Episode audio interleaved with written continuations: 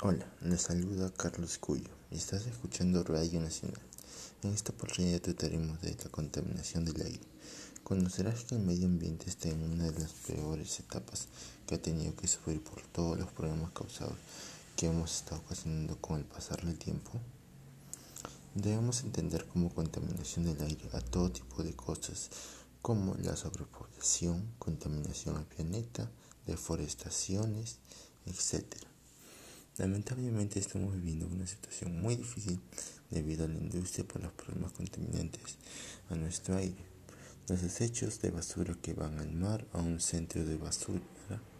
El movimiento diario de los automóviles causa problemas de contaminación al aire. Asimismo, entre las causas que ocasiona esta situación se encuentra las talas excesivas de los árboles, la producción de energía con el combustible fósil u otras fuentes no renovables, emisión de vértigos industriales a la atmósfera y la hidrosfera, uso excesivo de automóviles y otros medios de transporte impulsado por la gasolina o diésel, liberación de plásticos y objetos no biodegradables en espacios naturales, pero es, todo esto podemos frenarlo, solo depende de nosotros. Entre las acciones para mitigarlos tenemos acabar con, los, con el carbón.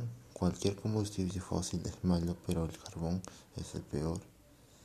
Menos coches y más limpios.